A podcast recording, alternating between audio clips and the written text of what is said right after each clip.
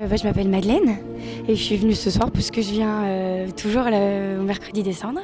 Cette messe des cendres, du coup, si, pourquoi venir chaque année? Qu'est-ce qu'elle représente pour vous dans votre vie?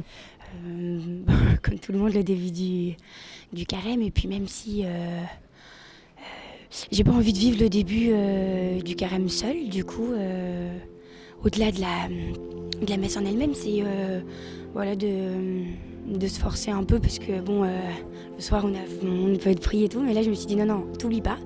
Et euh, le fait de se retrouver, même si là je suis toute seule, j'ai personne qui m'accompagne cette année, pas être seule et d'être avec d'autres chrétiens pour commencer le carême ensemble. Alors, est-ce que je peux vous demander ce carême euh, Comment vous l'abordez cette année? Euh, au-delà- c'est juste que malheureusement, j'y ai pas vraiment réfléchi et je compte bien euh, pendant la messe y réfléchir. voilà. Donc j'ai pas encore mis de grandes missions euh, pour cette année. Je m'appelle Dimitri, je suis venu pour la messe des cendres.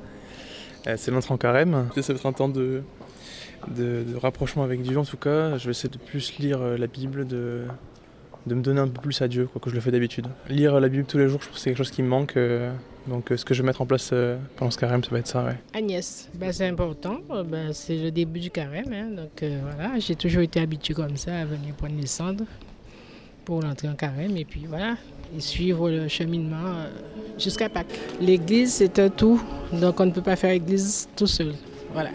Donc euh, pour cette raison, ben, je participe à tout ce qu'il y a euh, déjà dans ma paroisse, j'ai pas pu y aller ce midi, donc je viens ce soir et c'est toujours l'église, voilà.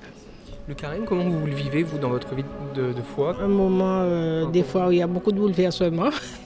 Parce que quand on prie, quand on croit, ben, le malin, il est là aussi. Mais enfin, avec la prière, euh, la messe, les, les oraisons, les adorations et puis les conférences de carême, voilà.